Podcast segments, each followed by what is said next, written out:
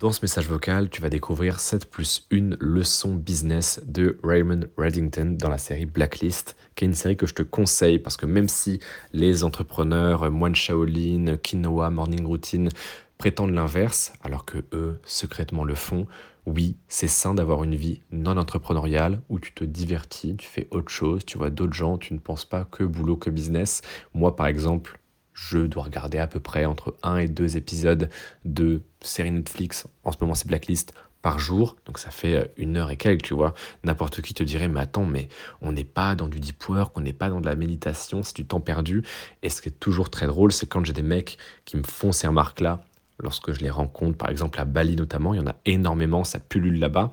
Me disent, mais attends, mais t'as pas compris, en fait, euh, faut faire du truc holistique, et puis faut se euh, réaligner avec soi-même, et puis après, euh, faut faire trois heures de manifestation et d'affirmation positive, et ensuite, faut faire de la méditation, faut utiliser la loi de l'attraction, et en fait, ces mecs-là, ils font 2000 euros par mois, tu vois, ils sont malheureux possible.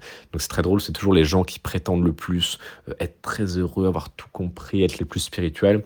En fait, très souvent, ces gens-là, ils essayent de fuir quelque chose ou d'obtenir quelque chose dont ils manquent cruellement actuellement.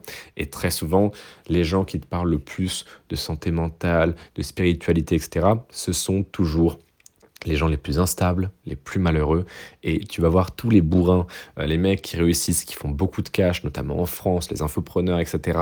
Pour la grande majorité, et je te dis ça parce que je les connais et que j'en suis un, tout le monde fait comme il peut, comme il veut, et très souvent, ça marche très bien. C'est-à-dire que tu n'as pas besoin d'être un moine Shaolin pour réussir. Tu n'as pas besoin de te lever à 5 heures du matin, de faire 46 heures de méditation, de lire 46 livres par jour, euh, d'enchaîner sur euh, de la motivation mindset, en réfléchissant avec la loi de l'attraction, le machin, faire de la visualisation.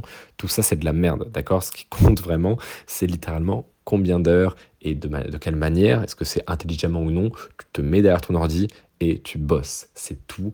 Tout le reste, c'est accessoire, c'est additionnel, c'est superflu. D'accord? Tu n'en as pas véritablement besoin très très souvent. C'est de la daube, c'est pour te vendre des formations là-dessus, etc. Et aujourd'hui, je vais te parler des 7 plus 1 leçons business de Raymond Reddington, qui est le personnage principal de la série The Blacklist, que moi je regarde énormément. Je regardais entre 1 et 2 épisodes par jour. Et c'est justement quelque chose que j'aime beaucoup, car dans cette série, il y a énormément de choses qui sont reliées à l'entrepreneuriat, qui sont reliées au business et dont toi comme moi, on peut s'inspirer pour prendre de meilleures décisions, pour améliorer notre état d'esprit, pour avoir des idées tout simplement de business qu'on peut lancer, de euh, techniques qu'on peut mettre en place, de méthodes de travail, etc. La première leçon que j'ai remarquée, et si tu as vu la série, si tu comptes la voir, tu le remarqueras de toi-même. Il n'y a pas de spoil évidemment, je précise si jamais tu euh, as envie de la regarder. La première leçon, c'est toujours arriver à tourner chaque situation à son avantage, c'est-à-dire en en tirant un profit, un contact, une nouvelle activité, un associé, une bonne image, etc., etc. Dans chaque situation, même les pires, tu as toujours du bon à prendre. Par exemple, moi, ça m'est déjà arrivé d'avoir des mésaventures, tu vois. Par exemple, lorsque euh, j'avais eu un accident à Bali, euh, lorsque j'avais pas des trucs, lorsque j'avais, imaginons, euh, raté un avion. Ça m'arrivait plein de fois d'être dans des situations assez merdiques où clairement je perdais de l'argent, je perdais du temps, etc. Et in fine, j'ai réussi à transformer ce qui était en fait des passifs, c'est-à-dire des situations coûteuses en termes d'énergie, de temps, d'argent, etc., en actifs.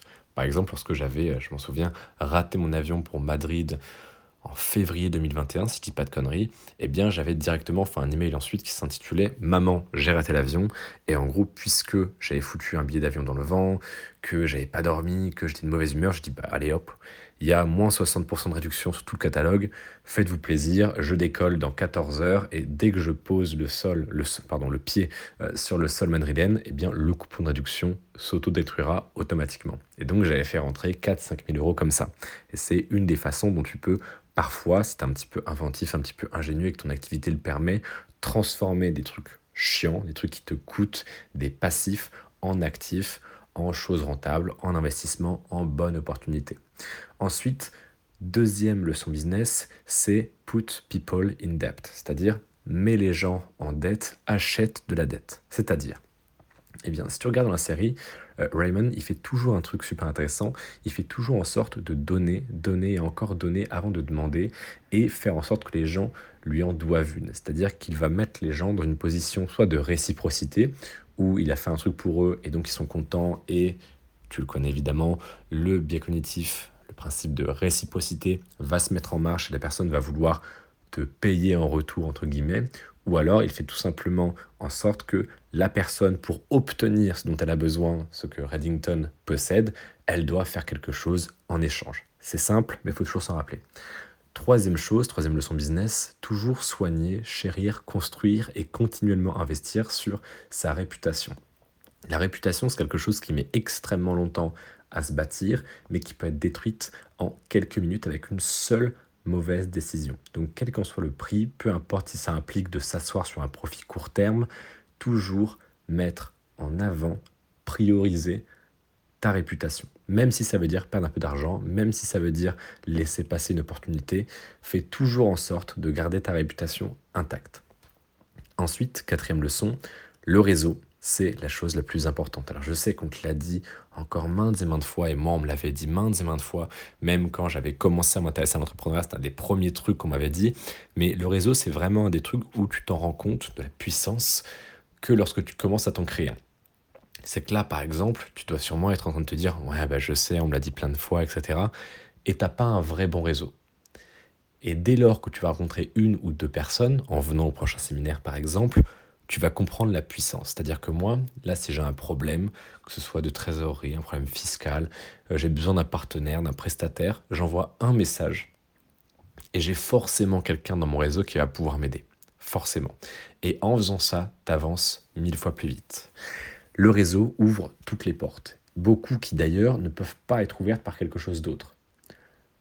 L'argent, ça ouvre certaines portes. Un diplôme, ça ouvre certaines portes. Le réseau, ça les ouvre toutes. Un bon réseau, c'est littéralement une assurance éternelle contre la pauvreté, l'inconfort, le risque, etc. Et ça d'ailleurs, tu vas le voir en regardant la série Blacklist, car à chaque fois qu'il y a un problème, à chaque fois qu'il y a une opportunité, c'est grâce à son réseau, aux gens qu'il connaît, aux gens qu'il a mis en situation de dette ou qu'il a aidé par le passé ou avec lesquels il a de bonnes relations, que Reddington arrive à faire quelque chose, que ce soit une nouvelle activité prolifique, euh, un nouveau business, se sortir d'une situation merdique, etc. Cinquième leçon, le temps est plus important que l'argent. Ça, on ne réinvente pas la roue, c'est pas nouveau. Et tu le vois d'ailleurs dans la série.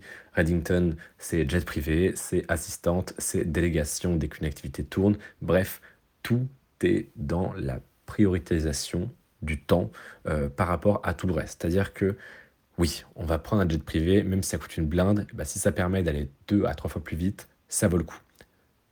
Et je sais que ça, c'est un truc où beaucoup de gens ont du mal. Je vois beaucoup de gens d'ailleurs, euh, moi j'en ai des élèves qui font leur premier millier d'euros grâce à un business qu'ils ont appris chez nous. Ça peut être Instagram, OnlyFans, etc. Et dès qu'ils arrivent aux 7, 8, 9, 10 cas par mois, ils ont du mal à déléguer. Ils disent non, mais je peux encore le faire, non, mais en fait. Et mon conseil, moi, c'est toujours prends une assistante. Et ça met extrêmement longtemps pour arriver à les débloquer là-dessus, qu'ils acceptent de le faire. Et dès qu'ils ont pris ne serait-ce que quelqu'un pour le support client, quelqu'un pour euh, le suivi des clients, c'est-à-dire euh, euh, le suivi de leur parcours au sein de l'entreprise, voir s'ils arrivent bien à suivre le programme, imaginons, etc. Eh bien, à chaque fois qu'ils arrivent à dépasser ce palier, ça change tout et ils reviennent me voir en me disant putain mais pourquoi je l'ai pas fait plus tôt, etc. Le temps, surtout dans l'entrepreneuriat, ça a une valeur démentielle. Et surtout lorsque, si tu payes une assistante, oui, effectivement, c'est euh, par exemple 10-15 euros de l'heure qui partent. C'est une dépense. Mais ça va tellement te faire gagner de temps qu'au final, c'est rentable. Donc, fais des maths, sois pragmatique là-dessus. Et oui, effectivement, euh, tu feras toujours mieux que l'assistante, euh, tu seras toujours plus content de ton travail plutôt que de celui d'une autre ou d'un autre. Mais in fine, lorsque tu délègues, tu dois accepter que ce soit moins bien fait, que ça prenne plus de temps, mais que toi, du coup, ça va te permettre de te libérer du temps, de l'énergie, euh, de l'espace mental, et ça va te permettre justement de rentabiliser, entre guillemets, euh, ce qui sera à l'instant T un passif. Ensuite, sixième leçon, c'est la distinction entre vie professionnelle et vie privée. Et aussi une discrétion quasi totale à propos de cette dernière. Quand tu vois la série, tu remarques que Reddington distingue tout le temps et limite scinde, c'est-à-dire cloisonne sa vie pro et sa vie perso. Et j'en vois énormément qui se disent putain, je pourrais peut-être avec quelqu'un de ma famille ou m'associer avec mon père, ma mère, euh, je pourrais peut-être euh, voir mes confrères entrepreneurs en même temps que mes proches et c'est très souvent une mauvaise idée. Je te conseille, surtout si tu es dans un milieu de requins, de protéger entre guillemets euh, tes proches, de pas forcément tout mélanger et d'arriver à garder plusieurs, plusieurs sphères dans ta vie. C'est toujours plus sécur, toujours plus intéressant et ça peut t'éviter des problèmes dans le futur. Et si tu comprendras, enfin si tu regardes la série, tu comprendras pourquoi je dis ça.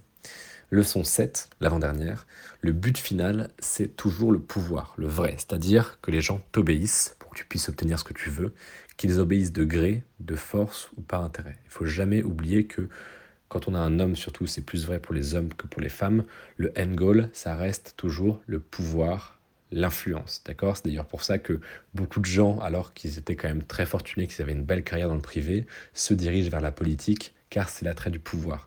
Et c'est quelque chose qui est extrêmement compréhensible, mais il faut faire attention à ne pas se bouler les mains. C'est-à-dire, c'est encore une fois la distinction que faisait Tougan entre euh, le, le prestige pardon, et le profit.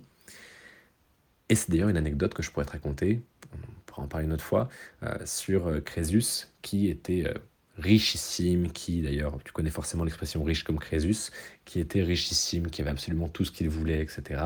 Et à qui il manquait une seule chose, c'était le prestige militaire. Et donc, il est allé, pour obtenir ce prestige, se battre en Asie mineure aux côtés de ses troupes et la légende veut que euh, il se soit fait capturer par ses adversaires et qu'on lui ait fondu de l'or dans la bouche, le tuant évidemment. Je pense que dans les faits, ça n'est pas arrivé, que c'était juste une belle morale. C'est un petit peu à la Oussama Hamar où on embellit l'histoire. Mais en tout cas, ce qui est vrai et indéniable historiquement, c'est qu'il est mort au combat alors qu'il aurait pu tout simplement rester chez lui, profiter de ses rentes en tant qu'homme très riche et en poursuivant le pouvoir, il s'est perdu et il est mort. Donc évidemment, le but final, c'est toujours le pouvoir, mais il faut faire très attention quand on court après justement ce dernier. Huitième et dernière leçon, le maillon faible de tout business, de toute organisation, et ça tu le verras dès que tu vas commencer à travailler avec d'autres gens, à recruter, etc., c'est toujours l'humain. Et c'est une très bonne chose pour nous d'ailleurs que l'IA soit en train d'émerger à ce point et euh, progresse entre guillemets à cette vitesse, parce que l'humain, c'est toujours ce qui peut te couler une boîte si tu fais un mauvais recrutement. C'est toujours ce qui peut te niquer. Euh, si, imaginons, tu as quelqu'un dans ton équipe qui est très ambitieux et qui veut, par exemple, te prendre tes clients, ça peut arriver. Et c'est bien souvent, d'ailleurs, qu'on le croit, que ça vient de l'intérieur. C'est-à-dire un proche, un collaborateur, un membre de l'équipe qui se transforme soit en passager clandestin, soit en passif, soit en traître. Et c'est toujours quelque chose sur lequel je t'invite à veiller. Le facteur humain, c'est vraiment ce qui peut déterminer soit une réussite énorme, soit un échec et des pertes considérables. Donc voilà, c'était les 7 plus 8 leçons de Raymond Reddington dans la série The Blacklist que je t'invite à aller regarder. Évidemment, mon conseil, ce n'est pas que tu passes 46 euh, heures par jour à regarder cette série, mais je pense qu'au choix, puisque va forcément falloir que tu te divertisses à un moment ou à un autre, quitte à ce que tu te divertisses, quitte à ce que tu ne travailles pas, regarde un truc qui est en plus d'être divertissant, instructif.